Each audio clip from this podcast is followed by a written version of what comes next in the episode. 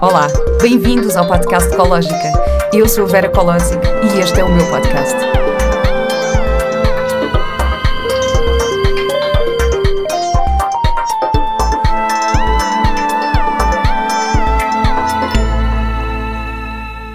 Olá e bem-vindos a mais um episódio do podcast Ecológica. O conceito de ecológica vai agora um bocadinho mais longe. Já podem ir a www.ecologica.com e subscreverem para ficarem a parte de todas as novidades que eu ando a preparar. Tenho também lá uma primeira oferta para vocês que eu considero muito útil e espero que tenha bons resultados em vocês também. Hoje estou aqui com o Francisco Basílio. Francisco Basílio é cozinheiro e terapeuta da Ayurveda tendo como missão transformar a beleza da natureza através da culinária. Isto permite-lhe criar uma sinergia, equilíbrio e arte através do seu conhecimento sobre agricultura, química e saúde. Olá! Olá. Fiz bem esta descrição? Sim.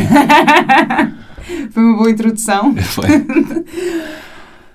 Chico, é espetacular ter-te aqui comigo hoje. Uh, nós conhecemos naquela experiência incrível agora, agora em agosto, no fim de semana, que não é um retiro, não é? Nós não chamamos aquilo retiro, foram, foram as Liminal Sessions, que foi basicamente assim um fim de semana com uma grande experiência gastronómica e um, um apelo a dar atenção aos nossos sentidos. Portanto, foi incrível. Basicamente, tu estiveste a cozinhar neste fim de semana e foi maravilhoso. uh, na primeira noite foi, um, ehm, foi o teu, a tua especialidade, não é? De, culinária ayurvédica em que nós aprendemos imenso. Obrigada por isso. E, e foi muito giro. Houve um momento muito giro que foi uh, o, o convite ao silêncio, não é? A termos a refeição em silêncio. Portanto, éramos um grupo de pessoas grande, éramos pai 15 ou 20 pessoas, em duas mesas. Uh, e, e, e, pronto, e basicamente a ideia era começar os primeiros 15 minutos da refeição só a observar, a apreciar, a tentar, a não falar e a ver como, o que é que essa experiência provocava em nós. E só depois disso é que começámos as partilhas. Isso foi, tão, foi incrível. Porque, de facto, nós não fazemos muitas vezes isto.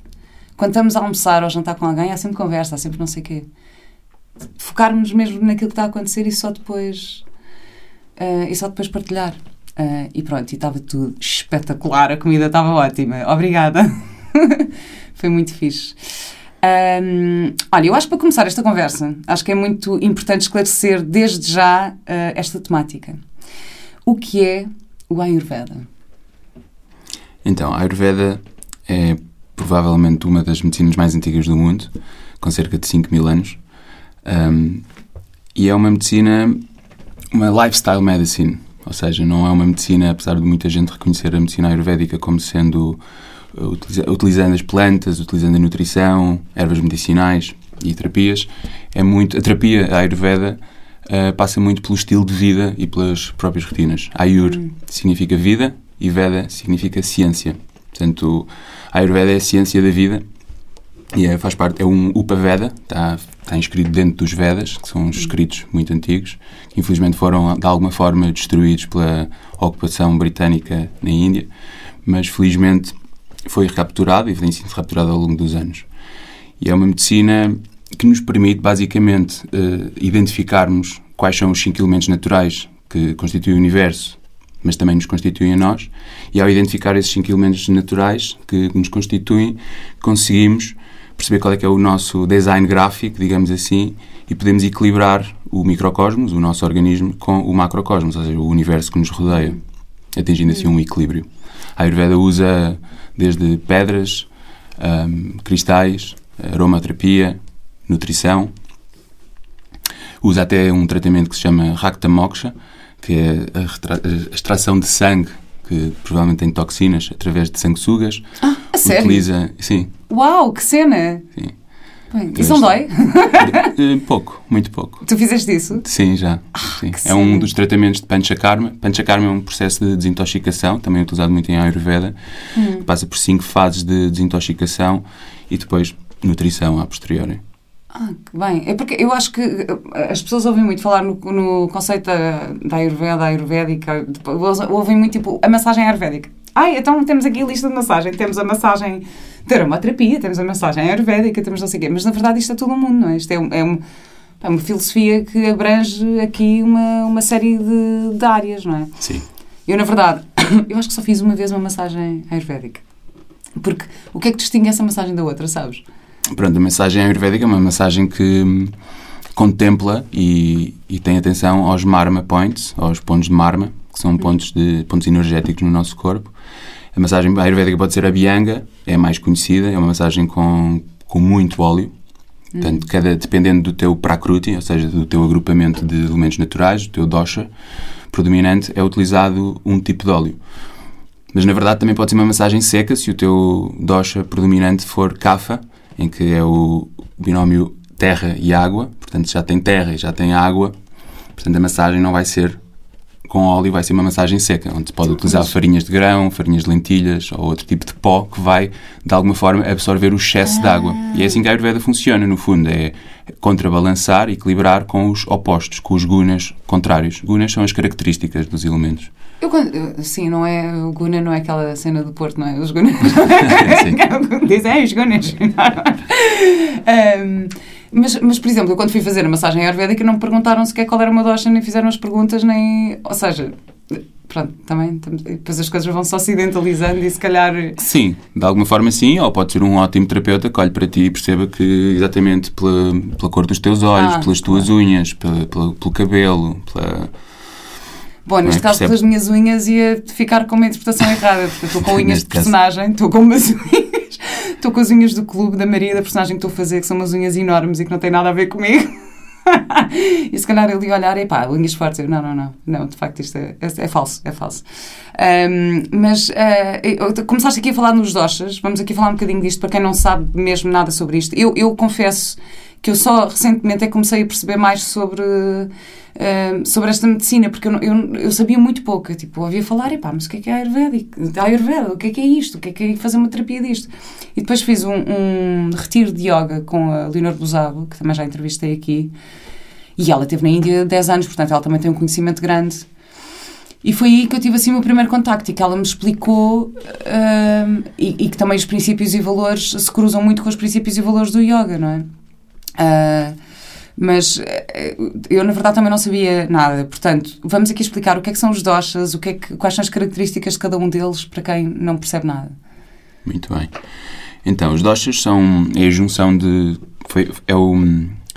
Digamos, é o arquétipo ou a forma como a Ayurveda encontrou de juntar os elementos naturais em humores biológicos. Portanto, Pitta dosha, Vata dosha e Kapha dosha. Pitta dosha é, tem os elementos fogo e água, Vata dosha, ar e éter, e Kapha dosha, terra e água. Certo? Portanto, cada um de nós nasceu com um destes doshas mais predominante, o que determinamos como Prakruti. Ao longo da vida, estes doshas são, digamos, adulterados pelos fatores externos, pelos outros elementos que nos rodeiam, não é? O que se chama Vikruti. E é com base nesse vi- Vikruti que nós conseguimos eh, calcular que doenças associadas a esse dosha podemos prevenir. Se conseguíssemos, por exemplo, a nível psicológico ou Uh, imaginando o nosso corpo como uma, como uma empresa, ou o nosso organismo como uma empresa, uh, o Vata Dosha é o criativo desta empresa, é a pessoa que magrinha, sequinha, distraída, chega tarde, tem muitas ideias, embora não as ponha todas em prática, às vezes nenhuma. Uh, ao ouvir uma pergunta não chega a ouvir o final da pergunta, já está a dar a resposta, já mudou a resposta antes de acabar a pergunta e por aí adiante. É uma pessoa que se mexe muito no espaço, é uma pessoa leve, uma memória de peixe, talvez. Cafa é o contabilista da empresa. Um bocadinho mais gordinho, mais lento, memória de elefante, é aquela pessoa que nós confiamos para tratar das contas da empresa e também às vezes, tam, pela, pelas características, também procuramos para partilhar algumas coisas mais pessoais, até por, por essa questão de, de confiança e estabilidade. E Pita, Dosha, seria o patrão, a pessoa que teve a ideia e materializou a ideia, ou seja, tem fogo, tem provavelmente um ego mais forte, é a pessoa que tem olhos grandes. No fundo, é aquilo que a, a biologia uh, ocidental determina como endomorfo, ectomorfo e mesomorfo. É? São estas três estruturas. Abreviando de forma muito resumida, é o magrinho, o médio e o gordinho. Mas... ok. Uh, como é, que, como, é que é, como é que se traduziria? Diz lá outra vez. Mesomorfo, uhum. ectomorfo e endomorfo. Ok. Sim. Mas depois há todas estas combinações, não é? Porque depois podes ser só pita, só vata ou só cafa, pode ser pita, pita vata, não sei o que, não é? Podes... Sim. Geralmente denominamos, por exemplo, quando dizemos o primeiro e o segundo, sabendo que o terceiro é aquele que tem, que tem menos quantidade, digamos assim. Hum. E como é que as pessoas podem saber e encontrar qual é o seu dosha? Portanto, obviamente, através de um, de um terapeuta e anamnese, leitura do pulso, leitura da íris, é possível, mas eu considero que o trabalho de autoanálise e percebermos quais são os elementos que existem em nós, em abundância, uh, seja o caminho mais acertado, porque hum, eu considero que a Ayurveda, apesar de ter 5 mil anos atrás e vir da Índia, não é assim tão distante e é, é uma ferramenta brutal de defesa para, para o dia a dia, sabermos quais são os elementos que prevalecem e, e estão em maior quantidade em nós e quais são os elementos que temos que, se calhar, evitar no mundo que nos rodeia, sendo elementos associados à nutrição e comida, sendo elementos associados às relações que temos com os outros, ao nosso trabalho, ao tipo de yoga que escolhemos, ao tipo de pranayamas que escolhemos praticar. Hum. E, e, também há aquela questão das perguntas, não é? Do questionário que, que claro. podes as tuas características físicas, as tuas, um, não é os teus hábitos, mas tipo como é que reages a certa... Eu lembro-me porque depois, na altura, nesse retiro, eu fiz esse questionário. E por acaso foi espetacular, porque eu tinha os três assim até bastante equilibrados. Já não sei se sou vata pita ou pita vata, não me lembro da ordem, mas uh, lembro-me que, imagina, tinha pá aí 10 num, 11 no outro e 7 em cafa. Tipo, estavam ali muito, estavam muito próximos. Que foi que é, que é fixe, não é? Supostamente. Tipo, é... Sim, também depende das não, alturas não. da vida, ou depende, claro. não é?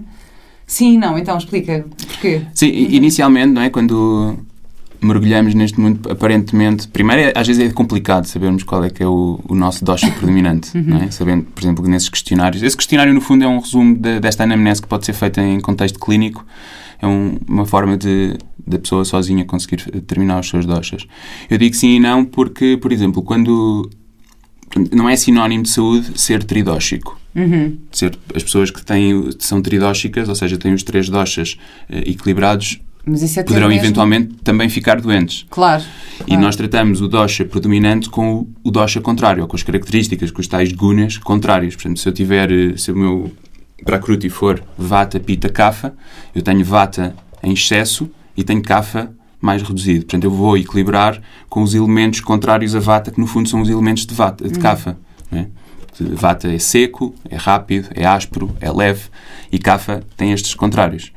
Tem estes elementos em, eh, ao contrário. Não é? Então, vamos equilibrar uh, a minha saúde e o meu prakruti, ou vikruti neste caso, com os, os elementos contrários. Se os doshas estiverem todos muito equiparados, torna-se difícil equilibrar com o dosha uhum. contrário, não é? Porque não é, não é tão lógico, digamos assim. Claro. Claro. E como é que se equilibra? Isso é na, na, agora entrando aqui um bocadinho na parte da alimentação, não é? Porque depois existe alimentação específica. Uh, também aqui falando de outra coisa. Uh, o que é a alimentação uh, ayurvédica? Porque às vezes as pessoas acham que ah, uma alimentação saudável é ser vegetariana, uma alimentação saudável é não comer animais. E, na verdade, a ayurvédica não elimina de todo esses elementos. Não, não, não de todo. Até porque usa sanguessugas para fazer Rakta Moksha. uh, utiliza urina de camelo para tratar uh, doenças do foro psicológico. Urina Portanto, de camelo? Sim. Uau. Portanto, nos Vedas existem, existem, está descrito imensas terapias que envolvem uh, animais, partes de animais e, e etc. Um, a alimentação ayurvédica ou a nutrição ayurvédica é, é como toda a Ayurveda, é, é holística, ou seja, é tudo aquilo que tu tomas. Tudo, tudo que é intake é considerado nutrição. Eu gosto de ver, ver a coisa e separá-la como nutrição primária e nutrição secundária, em que a nutrição primária é, no fundo, por exemplo, o sono, o silêncio, o exercício físico, a relação que temos com os outros, a relação que temos connosco próprios. E depois desta alimentação primária estar, digamos que, equilibrada e estar saciada e estar satisfeita e feliz, aí sim há espaço para uma alimentação secundária e, naturalmente, também uma intuição maior para a melhor escolha do, dos ingredientes que nos fazem melhor, ou seja, não tendo necessariamente de escutar um terapeuta, ler livros, etc.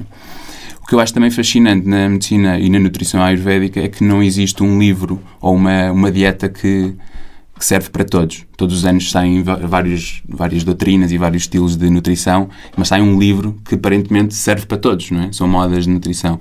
A Ayurveda proporciona uma espécie de matriz, não é?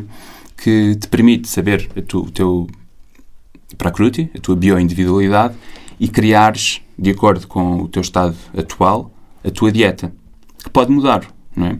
Estiveres numa altura em que existe muita mudança na tua vida, mudança, que significa movimento, movimento está associado a ar, ar está associado a vata. Portanto, se já fores vata e estiveres numa altura em que existe mudança, tens definitivamente de ter uma dieta anti-vata que vai de acordo com todos os, os, elementos que não têm a ver ou que ver com, com o ar.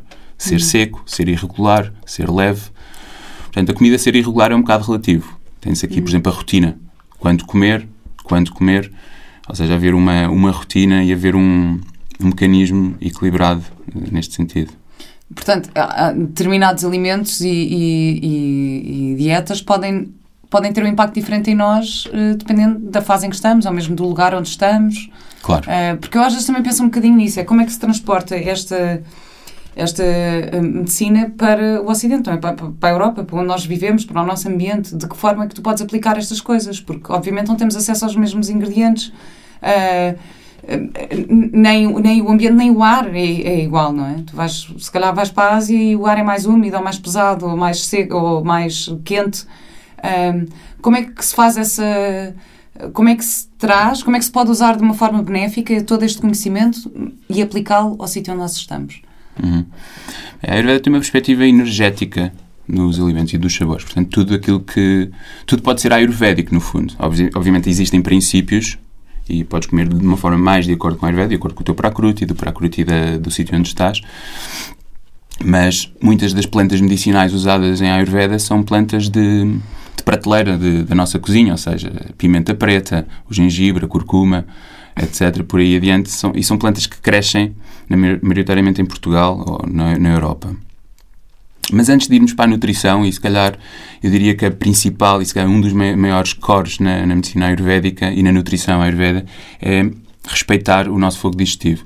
E antes de escolhermos a nossa comida, é perguntar-nos se realmente temos fome ou se realmente existe uma fome mais corporal ou uma fome mais emocional.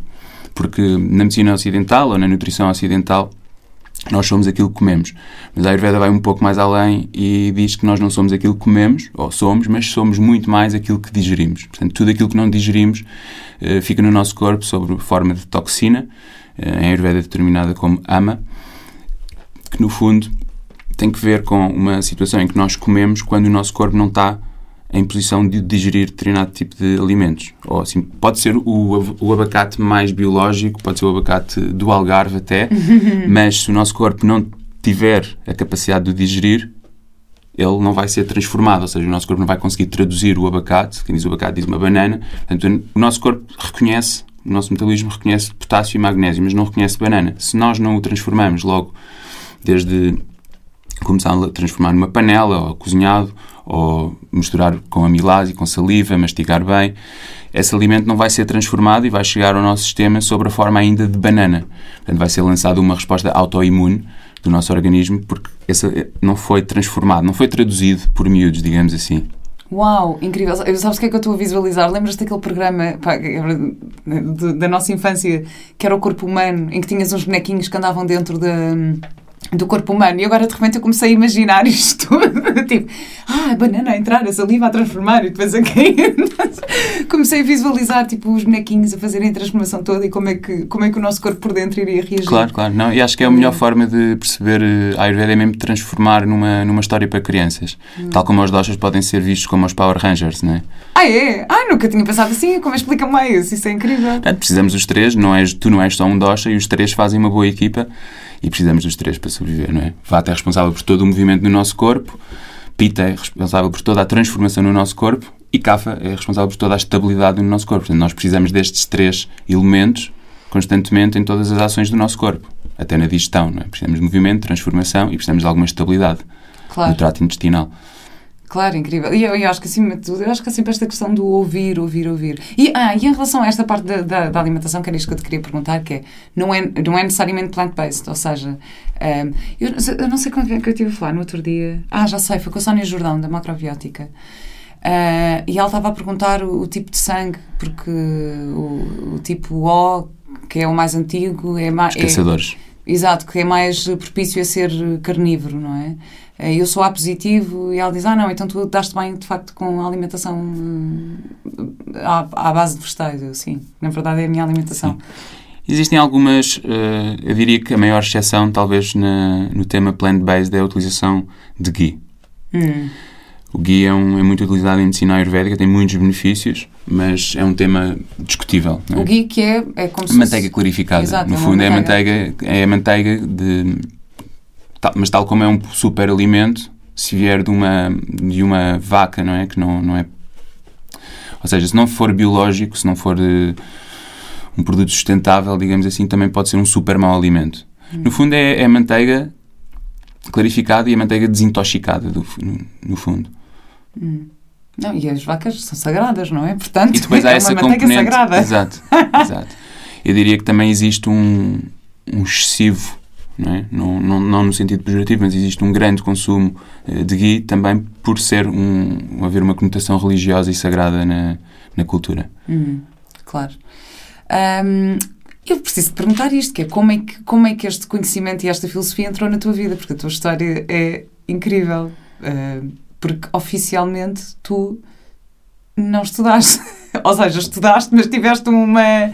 Um, aliás, isto tudo aconteceu por acidente, não foi na tua vida? Sim. Partilha lá um bocadinho connosco como é que Sim, isto tudo quer dizer, dizer que acontece por acidente é uma, uma forma humilde de, de chamar à sincronicidade que vai acontecer na nossa vida, talvez. Uhum. Mas, sim, foi o, um dos meus melhores amigos, o Miguel Sevilhano.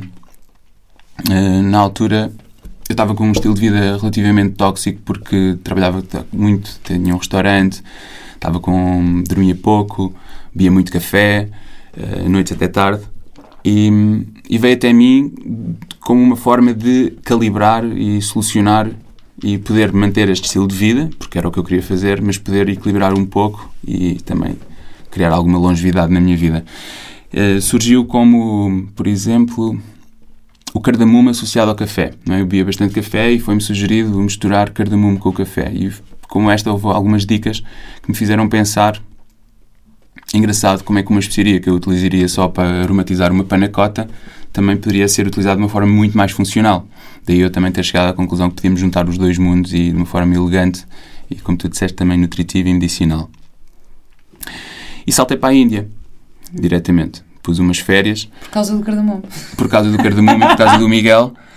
fui, fui para a Índia mas foi uma coisa muito impulsiva. Numa noite comprei um bilhete de avião sem pensar para onde é que ia, sem pensar no, no, no quão grande era a Índia e queria ir para Pune, mas fui, apanhei um avião para Kerala, para Trivandrum. E lembro de ter chegado à estação de, de, de comboios, de comboios não, de, de, autocarros, e perguntei quando é como é que eu podia apanhar um autocarro para Pune. E tinha todos os choferes de, de autocarro a rirem-se e gozarem comigo. Eu não percebia porquê, até que um deles veio até mim e disse assim: Amigo, para Pune de autocarro são três semanas. Eu disse, ok, é, é grande. então tive que apanhar um, um comboio, demorei cerca de dois dias a chegar a Pune, onde comecei a estudar no International Institute of Ayurveda, associado à, Univers à Universidade de Pune, e aí com um programa acessível aos estrangeiros, ou seja, a quem não fala, a quem não percebe sânscrito, a quem não, nem fala, não fala a língua, não é?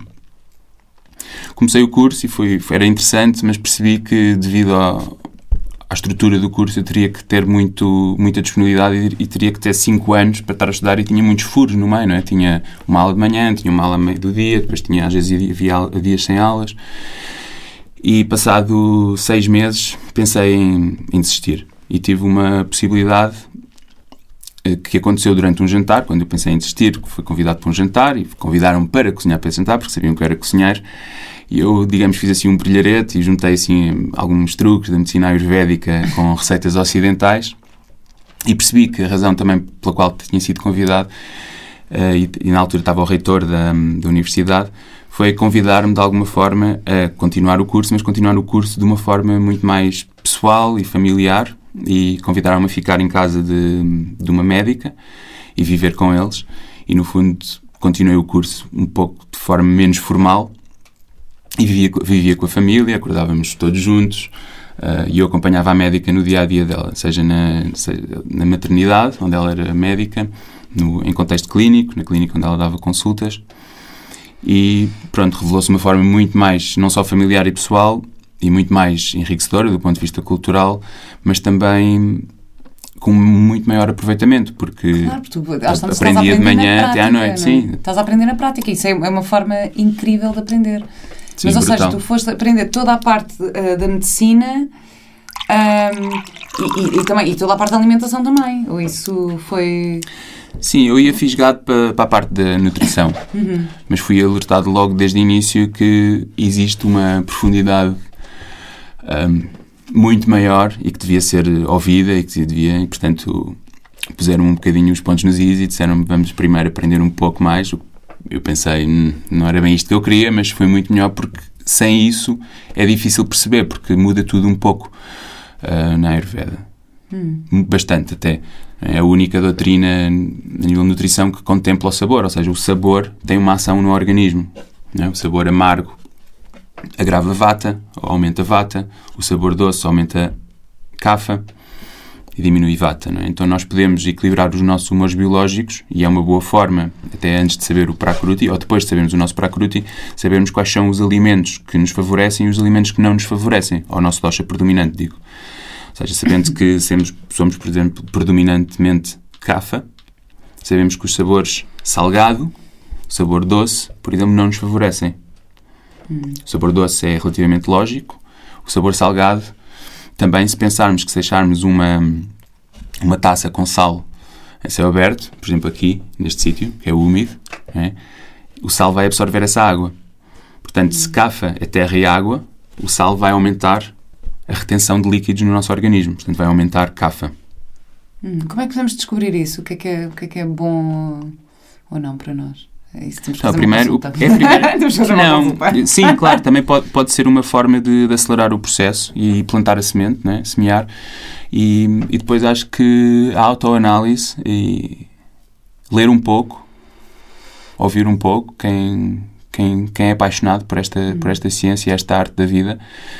E a autoanálise, sem dúvida, percebermos quais são, observando a natureza, percebendo, percebendo quais são esses elementos que observamos na natureza, quais é que predominam em nós e sabendo esse e depois começando a perceber também a nível psicológico, a nível emocional, a nível físico e de digestão. Eu tenho uma amiga que foi fazer uma consulta e que às tantas a terapeuta disse-lhe ah, não podes comer tomate, não podes comer não sei o quê. E ela é tipo, ela assim, tomate? Não, não dá, eu não, eu não posso não comer tomate. E ela ainda tentou ali durante uns tempos, mas depois com uma altura que disse, não, isto não dá para estar a seguir isto para a minha vida porque também já não está a ser sustentável para mim. Portanto, também é importante não sermos uh, demasiado fundamentalistas. É assim, e, e, por acaso eu tento muito fazer isso neste podcast, não é? Dou aqui, tento entrevistar várias pessoas com várias uh, ferramentas, conhecimentos diferentes. Uh, para cada um poder usar aquilo que for melhor para si. Eu, por exemplo, da, da Ayurveda, aquilo que eu absorvi muito foi a parte das rotinas, que eu também aprendi na, no retiro de yoga, que eu já tinha ouvido falar e não sei o quê, mas imagina aquela coisa de acordar, de fazer a lavagem ao nariz com o bull uh, com água quente, não é? Para, para quem não sabe, pronto, é um bull que basicamente se enfia numa narina, inclinando a cabeça e depois do outro lado sai toda a porcaria que temos dentro do nariz. E, e faço isto. Uh, e aquela parte do raspador de língua, também, que o ano passado uma amiga minha me tinha falado nisso. Ah, é? Vou experimentar. E de facto faz mesmo diferença esta coisa do, do raspador o copo de água morna com limão de manhã. Pronto, fiquei com esta, com esta coisa das rotinas e esta minha amiga disse: Ai não, eu da Ayurveda só fica, com, só fica mesmo com o raspador porque eu de resto não consegui fazer nada. Mas acho que isto pá, que, que, é, que, é, importante, não é? Estou um, a dizer bem estas, estas sim, rotinas sim, sim, básicas de. Sim. Uh, qual é a filosofia por trás disso? No que é que isto ajuda o nosso, o nosso organismo? Sim, no entanto, essa rotina chamada dinacharya, é adequada a cada dosha. É? Hum. Portanto, desde a hora de acordar, limpar a língua, digamos que é genérico. Hum. É? Embora também limpar a língua não convém magoar a papila gustativa, convém tipo, fazê-lo de uma forma minimamente saudável. Eu já cheguei a fazer isso por acaso, a magoar-me, tens que ficar ali. Com... E a ordem também, não é? Convém limpar a língua antes de beber o copo d'água, senão Claro. estamos a transportar as toxinas para dentro antes de, de limparmos a língua. Mas, por exemplo, em relação ao copo d'água com limão, depende se o copo d'água é um litro de água, depende do copo d'água se é um shot de água e depois se é uma limonada ou se são três gotas de limão. Portanto, dependendo dos doshas, diferentes quantidades de água e diferentes quantidades de limão. Dependendo do dosha, também pode ser adicionada a esta água, por exemplo, havendo uma acumulação de grande de ama, de toxina, ou havendo um, o elemento cafa em predominância, pode haver, por exemplo, curcu- curcuma ou hum, pimenta preta ou gengibre nesta água para fomentar o fogo digestivo e aumentar a eliminação. Já, por exemplo, com pita dosha, se houver pita dosha em predominância, talvez o pimenta preta e o gengibre devem ser usados com moderação, uma vez que também aumentam pita. Hum. Então o quê? Mistura-se o gengibre e a pimenta dentro da água com limão? Sim. Ou... Exatamente. E morna, morna não a ferver, Exato. Ok, eu vou precisar desta pesta. Estou aqui, estou aqui a sacar receitas porque esta, esta semana, como vou estar com os horários trocados nas gravações, vou precisar aqui de algumas coisas para me potenciar Sim. aqui o sistema A imunitário. mecânica do, do copo d'água, hum, embora a rotina não, não fique só por aí, uh, dinassária, mas a, a mecânica de por trás e a ciência por trás do copo d'água, no fundo, é que quando lavamos louça, usamos água quente e usamos um sonazol limão, não é? E tanto temos o ácido, temos o quente, é? temos, temos elementos carminativos, elementos adstringentes também, que ajudam a eliminação de toxinas e o transporte delas no nosso organismo. Portanto, esta, esta água de manhã vai limpar, digamos assim, os nossos canais, eh, o trato digestivo. Hum. Tu, tu dizias uma coisa que. Ou dizes que, que querias te tornar no teu próprio eh, médico, né? quando foste para a Índia e fazer isso tudo. Ahm, o, que, é- o que é que é preciso para nos tornarmos nos nossos próprios médicos? Então, primeiro, não, não- acho que deve ser tudo sustentável, não é? No, no que diz respeito a convidarmos esta, esta medicina para a nossa vida, esta arte da vida. Ou se calhar não, não, chamamos, não lhe chamemos medicina, chamemos arte de viver, que é um bocadinho mais leve e assusta menos, porque eu compreendo que seja um bocadinho complicado ao início, e foi complicado para mim perceber o meu dosha e depois perceber tudo aquilo que eu não podia comer e tudo aquilo que eu devia comer, algumas coisas que eu não gosto, algumas coisas que eu gosto muito e não poderia comer. Portanto, acho que tudo pode ser feito com moderação e até como dizia o Oscar Wilde, até na moderação devemos ser moderados, não é? Porque senão torna-se complicado e torna-se um pouco não sustentável. Fazemos isto durante um ano, se for um ano, não é? Ou fazemos isto durante um mês e depois arrumamos no armário toda, toda esta informação e não, não utilizamos mais. Portanto, acho que, tal como quando subimos ao Everest, tempo vamos por, eh, vamos por acampamentos, também podemos convidar a Ayurveda por, eh, por fases. A rotina, sem dúvida, é uma primeira fase. Eu considero que os, três, os quatro pilares principais da Ayurveda são o silêncio, o sono, o exercício físico e a alimentação. Eu digo a alimentação em terceiro lugar porque, calibrando estes três primeiros, a alimentação vai surgir muito, de uma forma muito mais natural na nossa vida intuitiva. E comermos só quando temos fome, obviamente. Quando não temos fome, não comemos. E Essa- se- este eu diria que se- seria o primeiro pilar da nutrição em Ayurveda. Sem apetite, sem Agni, não se come porque não há capacidade de digerir. Portanto, em vez de tirarmos energia da comida, que é para isso que comemos, não é? Embora muitas vezes vivemos para comer em vez de comermos para viver, já hoje em dia, não é? Por entretenimento, o que não é mau. Mas não havendo a capacidade digestiva, nós não vamos tirar energia dessa comida, vamos acumular essa comida em forma de toxina e vamos gastar energia para transformá-la em vão e vamos gastar energia também para eliminá-la e, e liv- livrarmos dela, no fundo. Portanto, eh, eh, eh, também esta medicina também defende o jejum. Completamente. O jejum é uma forma de aumentarmos o nosso fogo digestivo, sem dúvida, e desintoxicarmos o nosso organismo. Sempre temos de ter algum cuidado qual é o primeiro alimento que ingerimos depois de um Claro, jejum longo. o, jejum, o pós-jejum e a reintegração da, da rotina depois de um jejum é tão importante quanto o jejum. Porque durante o jejum o nosso fogo digestivo vai para onde não pode ir enquanto estávamos a ocupar o fogo digestivo no, no nosso estômago, não é? E então, imaginando um, alguém que trabalha num escritório em que recebe constantemente papelada para tratar, mas não acaba o último papel e já está a receber o próximo. Portanto, arruma para o lado. No fundo, é isso que acontece quando comemos ou quando fazemos um snack em cima de uma digestão. Uma boa forma de perceber o que acontece quando ingerimos alimentos em cima de uma digestão é imagina que íamos a seguir esta conversa, vamos fazer um- uma massa, um esparguete, e às tantas liga alguém e, e e decidimos convidar, não é? E somos mais dois. E já temos o esparguete a cozer há 3 minutos. O esparguete demora mais ou menos 7 minutos a cozer, mas nós metemos mais esparguete uh, em cima deste que já está a cozer, mas já vai com 3 minutos, o que já lá está. No fundo, quando chegarmos aos 7 minutos, já temos, temos um esparguete mal cozido e um overcooked. No fundo, é isso que acontece quando estamos em processo digestivo e a digestão não demora as 3 horas que nós uh, entendemos. É? Podemos dar mergulhos é. então, depois de comer? Sim, mas mergulhos na água morna é uma coisa, mergulhos em água fria é uma coisa, depois também a quantidade de tempo que. Ou seja, não é mito, obviamente o, o sangue precisa de aquecer. É?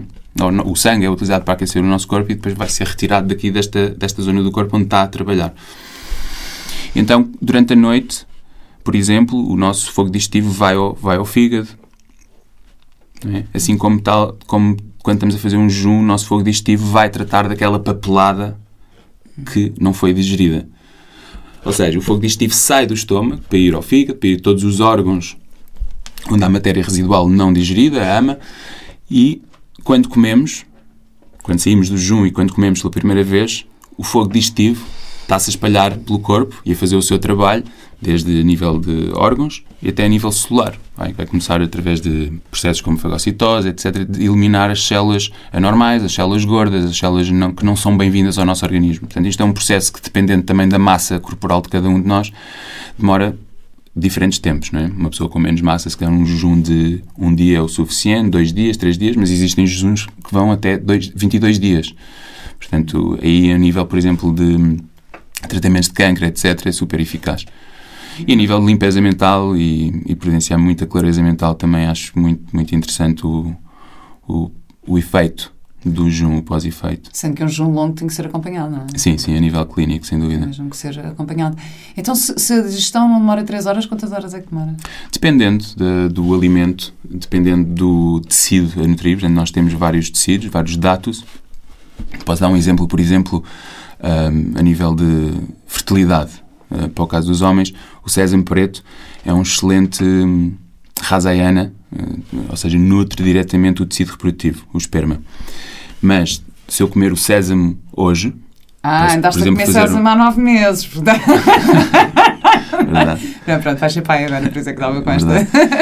Uh, esse sésamo que vamos comer, por exemplo, fazemos um gomásio uh, e comemos esse sésamo e usamos isso porque queremos que isso aconteça, por alguma razão, ou simplesmente comemos, mas esse sésamo só vai chegar ao tecido reprodutivo mais ou menos em 22 dias, dependendo das doutrinas, existem duas doutrinas grandes em Ayurveda, então são, é relativo, mas são cerca de 20 dias que demora a chegar a esse reprodutivo. Portanto, vai passar por, por rasa, por tecido muscular, tecido adiposo, ósseo, medula óssea e no final é que vai chegar a chucradato, que é o tecido reprodutivo. Portanto, existem vários processos de digestão não é, no nosso corpo. Este é um, o nosso no trato digestivo, não é? Estômago. Mas existe um provérbio chinês que diz que a digestão começa no tacho, ou seja, a, a panela é o nosso primeiro estômago. É aí que começamos a fazer o processo digestivo, também para simplificar o processo digestivo do nosso organismo. Porque tudo aquilo que não digerimos é considerado ou fica, reside no nosso corpo de forma toxina. Portanto, portanto isso leva-nos, por exemplo, à questão da comida cordívora, que está bastante em voga, e que existe, existem doshas, existem pracrutis que não digerem tão bem e, portanto, a comida crua é um tema delicado e deve ser acompanhada de elementos carminativos, como, por exemplo, um, um chutney ou gengibre ou pimenta preta antes, a priori dessa refeição, para aumentar a capacidade digestiva para poder trabalhar este elemento e este alimento de forma a poder o corpo assimilá-lo. Hum. Como é, como é que nós sabemos se temos mesmo fome ou não? Porque eu acho que às vezes nós achamos que temos fome e depois... Eu, eu por exemplo, eu, eu quando, sei lá, comecei a fazer jejum aí há dois anos... Uh, por causa do Ruben, o, o Ruben falou-me nisso e eu, achas, estás maluca? Não consigo, fico mal disposta se eu acordar de manhã e não, e não, não comer de manhã. Eu tenho que comer de manhã, eu não consigo ir trabalhar sem comer de manhã. Tipo, não, esquece. Um, e, e depois comecei aos poucos, não é? E depois achava, aquilo no primeiro, primeiro dia, não, esquece, pá, não dá, é super, super desafiante, não dá, estou aqui cheia de fome, não dá, não dá. E depois às tantas comecei a beber mais água de manhã, comecei a não sei o quê, esquece. E hoje em dia não consigo comer de manhã. Não, não é? Faço, e janto, janto muito cedo, janto com o meu filho às sete, sete e meia uhum. e depois só volto a almoçar no dia seguinte. Um, Portanto, faço assim várias horas. No outro dia fui jantar fora com umas amigas, estava tudo super atrasado no, no restaurante, serviram-nos às 11 da noite. Passei, eu passei muito mal, até porque, assim, para já comecei a comer e já estava super cansada. Já estava mesmo, tipo, não tô, já não estou mesmo habituada a isto, já estava mesmo cansada. E no dia seguinte acordei muito cheia, assim, a sentir-me.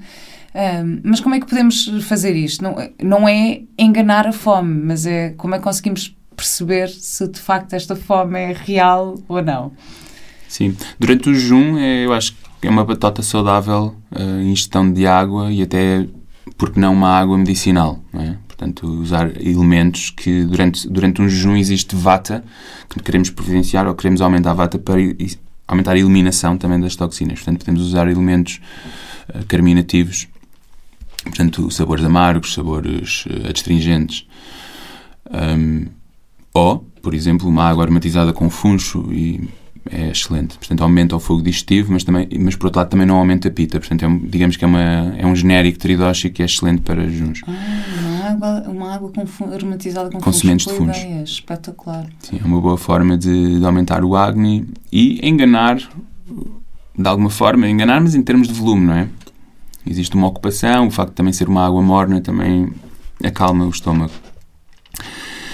Num âmbito mais eh, de rotina, diga- diria que diria que nós não sentimos fome normalmente e até porque existem muito mais doenças associadas ao excesso e à má alimentação do que à malnutrição, ou seja, à malnutrição em termos de não haver comida. É? De- Doenças, do, doenças cronológicas até. Ah, diria que com fome comemos qualquer coisa. Perdemos as manias, com fome perdemos a coisa do ah, eu não gosto disto, não gosto daquilo, ou não tenho fome, mas hum, um sushi marchava, não é? Isso não é fome. Ou, não tenho muita fome, mas, mas uma pizzazinha a gente se calhar até mandava abaixo, não é? Isso não é fome, é uma forma de nos entretermos, ou uma forma de comermos de forma emocional, digamos, não Sim, e depois tem- há toda essa questão emocional também. De, de que forma é que isto nos pode ajudar na nossa saúde emocional? Toda esta filosofia, esta medicina e esta nutrição. Eu diria a rotina, sem dúvida. A rotina é uma, é uma excelente forma de. é um excelente estabilizador emocional. Tu falavas há pouco da limpeza, da higiene. Eu diria também que o silêncio ou um pranayama matinal é uma excelente forma de higienizar a mente. Porque a primeira vez que, que tu te nutriste, antes de, da amamentação, até foi respirar, não é? E é a primeira forma de nutrição, mas também talvez a primeira que nós esquecemos quando começamos a comer, se caso começamos-nos a esquecer de, de respirar. E diria que uma respirar de forma equilibrada não só influencia o nosso, a nossa forma de pensar e a nossa forma de respirar, influencia a nossa forma de pensar, não é? E, e estabelece um, um equilíbrio eh, super eficaz durante o dia. E qual é que achas que é o impacto também na nossa vida espiritual? Disto tudo. Porque eu, eu, por exemplo, tinha um amigo que ele era todo assim, ele é super ligado, assim, super espiritual e não sei o quê. E há um dia que eu estou a conversar com ele, ele está a comer um pacote de batatas fritas. E eu, então, pá, estás-te a passar? tipo, estás a comer um pacote de batatas fritas? Pronto, fui um bocado mais, um bocado mais soft. E ele, pá, sim, esta coisa da, da comida é que eu ainda eu. Então, Mas ouve lá, como é que como é que tu és tão ligado? E, e, aliás, e tinha uma outra amiga também que, que veio cá, que é a Juliana Di Carlo, esta eu posso dizer porque ela já assumiu isto publicamente, que também é toda ligada, hiper espiritual e não sei o quê, ah, mas, mas, mas depois não dava atenção nenhuma àquilo que comia, só comia porcarias. Eu assim, então ouve lá. Isto é incrível, tipo, a ligação com a natureza, aquilo que tu podes comer, aquilo que estás a nutrir, porque olha a quantidade. Como, não sei, eu tenho um bocado esta crença que eu acho que, que a alimentação também afeta o nosso. Um, este lado mais espiritual. Tu acreditas nisto? Qual é a tua opinião em relação a isto? Sim. Embora eu tenha sido surpreendido já várias vezes. Posso dar um exemplo. Fui fazer. hum, um, fui cozinhar num retiro e, hum, e o xamã chegou a comer um pacote de batatas fritas e num Ferrari amarelo. Portanto, não acho que seja ah, assim tão importante ah, em termos de. Ou seja, não, de, fo- de forma alguma podemos julgar. E, hum, mas por outro lado, obviamente influencia. Mas ainda por outro lado, eu posso dizer que nos dias que trabalho mais com comida saudável, são os dias que fico mais tentado, se calhar, hum, A comer a fugir à regra, exato. E eu lembro-me, por exemplo, estava a traduzir agora uma, uma sebenta para, para inglês e, e estava-me a dar algum trabalho e estar a traduzir e estar a, a, pensar nisto tudo de forma inicial, mas de alguma forma também foi bom porque rectifiquei. Mas, digamos, passei um dia. Ao final do, do dia de ter feito isto, apetecia-me comer eh, uma pizza e até pensei em comer uma pizza congelada porque era a, coisa, a forma mais simples de, de aceder uma pizza naquele momento. E acho que existem mecanismos de compensação também um, por um lado. Eu, Depois, momento, eu hoje estou cheio de vontade de comer um hambúrguer veg e pronto, claro, mas estou cheio de vontade de comer um hambúrguer. Mas porquê? Porque estive acordada até às quatro da manhã porque aqui a acertar horários para, para as minhas gravações. Estou, e eu tenho perfeita consciência que é eu alimentar, eu vou estar a alimentar as bactérias más do meu intestino que me vão pedir mais porcarias. Pronto. Exatamente. Mas, pronto, acho que consigo equilibrar isso também uh, uh, de alguma forma. Mas então, achas que, que influencia ou não? Eu acho que é assim, não tem que ser a cena é ser a regra, não é? Tipo, claro. Uh, acho que influencia, mas nós, nós vivemos para nos divertirmos também. E, por exemplo, a tua amiga que não pode comer tomate, uhum. uh, se o tomate for a cena dela, ela yeah. tem que arranjar. E yeah, é, pronto. Então ela tem que arranjar maneiras de comer tomate sem que o tomate lhe faça mal. E primeiro ouvir o, o que é que o corpo faz, não é? O que é que o corpo tem a dizer quando come o tomate. Obviamente o, o terapeuta tem, tem a sua razão e sabe o que é que está a dizer, mas o nosso corpo também, temos que ouvir o nosso corpo, obviamente. Um, Vai ter tomates, depois, quer dizer, pronto, para, para ouvir os nossos tomates. Exatamente. Não, e ter os próprios tomates é importante porque sabes que são biológicos e sabes que são tomates certos para comer. E depois sabes também que os tomates, os teus tomates só dão no verão. Portanto, não vai, vais perceber que o tomate deve ser comido no verão e é no verão que ele tem mais, tem mais nutrientes. É, é, o teu corpo consegue assimilar muito melhor, consegue digerir muito melhor o tomate do que sendo um tomate no inverno, porque os elementos naturais estão completamente, são completamente diferentes do tomate de, no verão, não é? E um tomate de outro país, que vem, digamos, entre aspas, a falar outra língua e o teu corpo vai, vai ter que processar muito mais para, para, criar este princípio de ressonância, não é? E conseguir digerir e conseguir ler o tomate, digamos assim. Portanto, quando, como, não é? Existem, quando pensamos isto é bom para mim ou isto é mau para mim. A Ayurveda ah. não diz é ou não é. Depende da quantidade, de como, as combinações com outros, com outros ingredientes, com e outras especiarias. Não necessariamente. Não, não existem. Com finalidade medicinal, talvez, Hum. Pode haver uma prescrição, mas digamos que a dieta ayurvédica é uma dieta vegetariana. Ah, ok. Pronto, não diria plant-based, por causa, sobretudo por causa do ghee e, e da urina de camelo, como falámos há pouco, mas, mas é uma dieta vegetariana, maioritariamente. Ah, ok. Por acaso tinha essa dúvida. Uh, também porque há muita coisa, há muita coisa na, na macrobiótica que também vem. Uh, que é muito que é comum, não é? Ou é seja, muito semelhante, sim. É São muito irmãs. semelhante nesta coisa de não ser um, uh, fundamentalista nisto de ser plant-based ou não ser plant-based, de, de, pronto, é isto, é a bioindividualidade que a macrobiótica também defende muito. Um, portanto, sim, eu acho que isto, acho que isto faz, faz todo o sentido. Mas ainda no, no caso dos tomates, Uhum. Os tomates devem ser, ou não devem ser misturados com muitos ingredientes. Quando são misturados com muitos ingredientes, a complexidade do tomate torna-se ainda mais difícil de digerir na, na junção ou na presença de outros ingredientes. É, portanto, quando se come tomate, tentar misturar o menos possível. E ir para os clássicos. É impressionante como é que os clássicos, a nível cultural, têm uma profundidade medicinal. Não é? Por exemplo, o, o grão é uma leguminosa e a maior parte das leguminosas criam ar no nosso corpo. Como tal, aumentam vata. Um dos melhores antivatas que, que existem são é sésamo.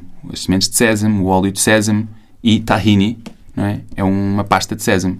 O hummus tem como ingredientes principais o grão e o tahini. É, é. Então, esta junção equilibra-se a si própria, de uma forma cultural, e podemos dizer que é uma excelência a nível medicinal, não é? Porque tem, tem os ingredientes todos certos para podermos comer grão, para podermos tirar proteína vegetal e, podemos, e pode ser o grão o nosso tomate, não é?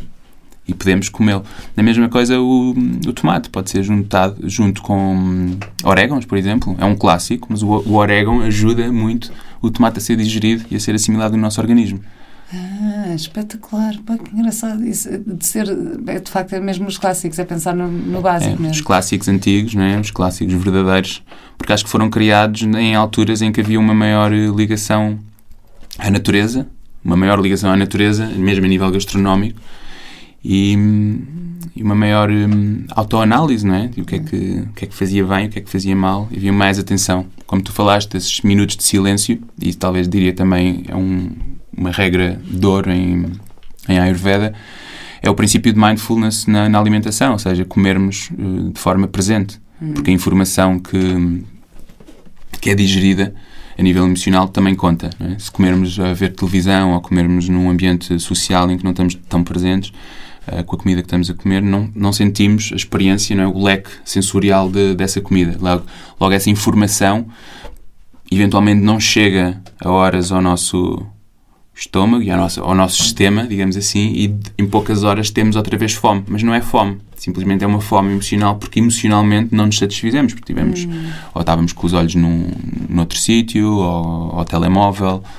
Portanto, eu, por acaso eu cresci assim, eu, na minha família nós não tínhamos nada hábito de refeições juntos, a minha, tipo, não, a minha mãe não sabe cozinhar, o meu pai cozinhava bem, mas era tipo, era o almoço de domingo cozinhado pelo meu pai, espetacular alemão, pronto, chucruto com um, salsichas e couve lombardo, pronto, era o que nós comíamos, e umas sopas de lentilhas incríveis.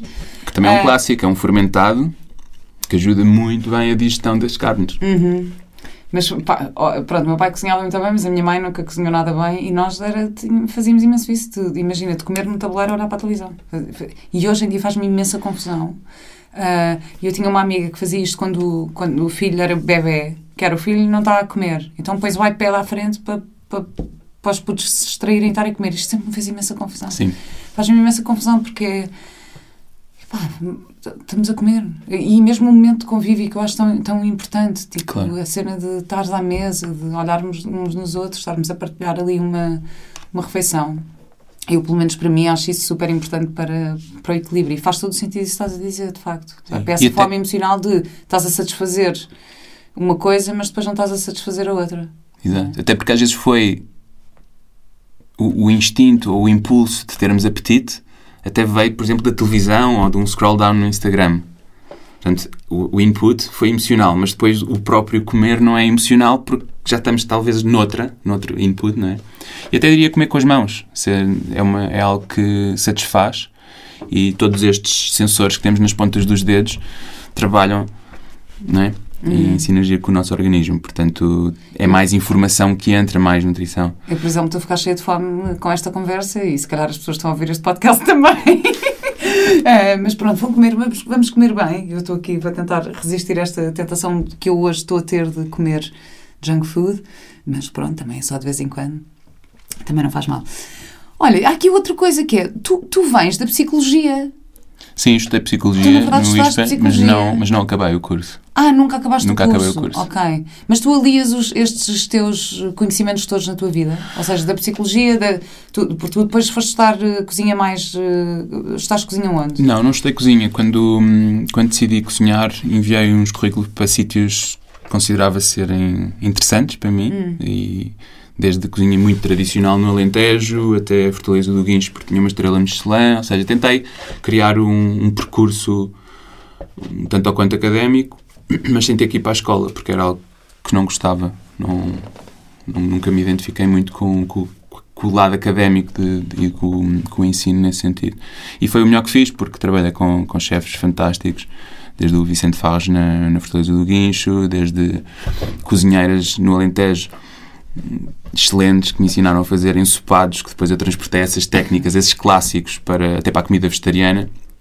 E no fundo foi, foi esse o meu percurso e foi aí que eu, que eu aprendi a cozinhar. Foi com experiência, foi a trabalhar. E depois abriste o teu, mas abriste o teu restaurante. Sim. o teu restaurante. Sim. Incrível. Uh, sim, tive um restaurante hum, na Dona Estefânia, o Basta, mas na altura era um restaurante de, de comida hum, argentina, bifes.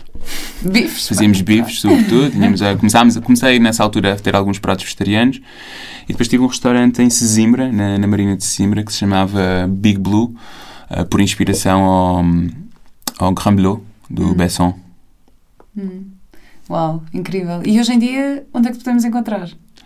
Hoje em dia vivo em Sesimbra, tenho uma, tenho uma quinta no, no Cabo Especial onde faço, faço jantares e recebo pessoas desde para fazer formação, para cozinharem comigo, para cozinharmos para os outros. Um, e Como, aí, e como é que as digo- pessoas te podem contactar? Se alguém que estiver aqui a ouvir queira muito e experimentar a tua Então, através, por deliciosa. exemplo, do Instagram, ou, hum, tenho a Quinta Maria Helena e tenho a minha página pessoal também. Ok. É, pronto, eu aproveito também para dizer que nós tivemos aquela experiência incrível uh, das Liminal Sessions. Foi a primeira vez que fizeste com eles isto, não foi? Porque antes não É. eras tu que cozinhavas.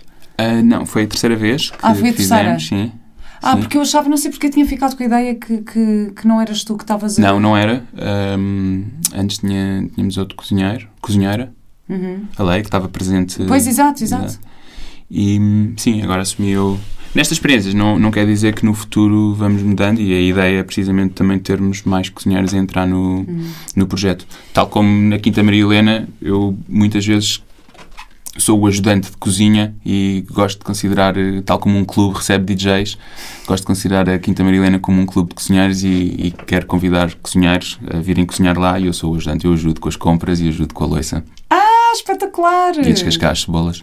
Ah, espetacular! Incrível! Não têm que ser cozinheiros, podem ser. eh, imagina que tu tens uma especialidade, é a única especialidade que tu tens. Epá, Podemos fazer- olha, eu faço um hummus incrível. Vamos fazer uma hummus Eu, night. também, também cozinho, pronto. Eu, eu confesso que às vezes não, não cozinho tanto porque tenho o Ruben em casa, então, pronto. Espetacular, é um grande privilégio, mas eu gosto de cozinhar também, gosto imenso de cozinhar.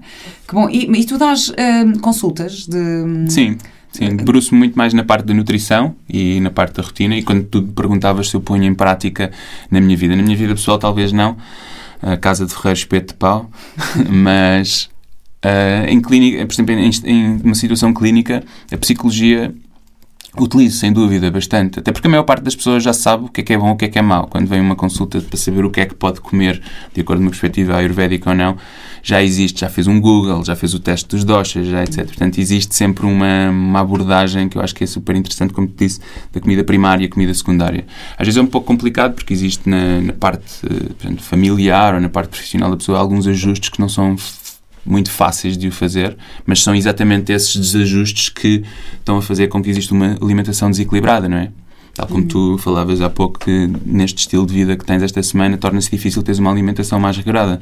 Sim, isto. esta- Tanto a nível prático, como não podes cozinhar, não podes hum, escolher tão bem, como também a nível emocional, eh, vais procurar coisas mais simples ou coisas que te saciam, saciam mais eh, momentaneamente. é?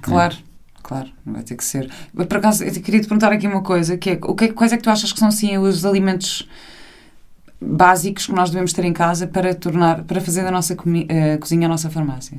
Por exemplo, o, o gengibre, já falaste da curcuma. Uhum. Ah, Sim, sem dúvida, quais são quais clássicos. são assim aqueles. Se tivesses que, que escolher assim os principais, o que é que tu achas que é imprescindível ter ah, para nos podermos curar? ah, Sim. Então, eu acho que sem dúvida gengibre, mas mais do que o que ter, eu diria mais o que não ter. hum, não é? Porque se não tivermos as coisas que não nos fazem bem, não vamos fazer. É difícil. Eu já fiz umas vezes ketchup caseiro, mas não é algo que quando acabo de fazer o jantar dizem isto ia bem com ketchup, então vou só aqui fazer, vou fazer aqui uma perninha ao fogão e vou fazer um ketchup ou uma maionese. É? ou, portanto, quem diz isso diz outras coisas. Ahm, mas diria mais o que não ter no sentido de evitar as grandes superfícies e comprar o mais eh, local possível. É um clichê, mas é, obviamente é um clichê local e sazonal, mas é um clichê muito funcional que vai fazer com que vamos ficar circunscritos a alimentos que crescem na nossa zona e na nossa atmosfera. Portanto, isso vai ser muito mais fácil para nós digerirmos e diminuindo a complexidade. Se, se imaginarmos o nosso corpo como um computador, se abrirmos um computador e abrirmos o Premiere, o Function One e o, o Photoshop, o computador vai se tornar, se não tiver um grande processador, vai se tornar lento, vai ficar com metabolismo lento. Da mesma forma como o nosso corpo. Portanto, eu diria menos é mais, sem dúvida, nesta situação. E depois, obedecendo também esta, esta, nesta perspectiva, o curcuma ou o gengibre, por exemplo, a pimenta preta, são elementos que podem estar hum, associados a uma refeição para aumentar o fogo digestivo. Portanto, aumentando o fogo digestivo com um bocadinho de gengibre, mastigando esse gengibre e pimenta preta antes de uma refeição, vai fazer, vai, digamos que, acender uma chama, um, vai providenciar um pouco mais de acne no nosso organismo, de forma a transformarmos melhor esta refeição e sentirmos, obviamente, menos pesados depois desta refeição e mais nutridos também. Espetacular. Olha, muito, muito, muito obrigada. E o meboshi. E o meboshi, é caríssimo. Não, eu agora estamos a falar sobre isto porque antes de começarmos a gravar eu estava aqui a contar que estou a fazer um, pronto, uma, uma medicina, não é? De kuzu, eh, o meboshi e soja, agora para ver se, se me aguento esta semana e se dou aqui um boost ao meu sistema imunitário. Uh, mas pronto, mas é um bocado caro, confesso. Tem que... Microdosing.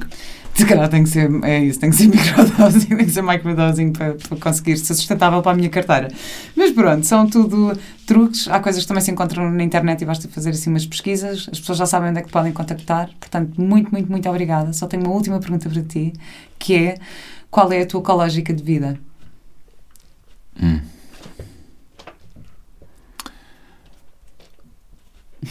Pergunta difícil. uh, às vezes é não ter lógica. é mesmo não lógica. Mas cada vez mais, uh, talvez a minha filosofia de, vida é, é, estar presente, é tentar estar o mais presente possível e ser o mais. Um, justo comigo e tratar-me o melhor possível para poder tratar os outros o melhor possível também, digamos. Mas vai mudando, acho que nesta metamorfose ambulante que vai sendo a vida, a minha vida e a tua vida e a vida de todos, acho que vai mudando os meus princípios e a minha lógica um bocadinho de acordo com as minhas necessidades, não é? O que é que a vida me vai pedindo e estás prestes a ter uma metamorfose grande agora no próximo mês, eh, porque o nascimento de uma criança é sempre uma grande transformação. Muito, muito obrigada e até breve. Adeus, Vera.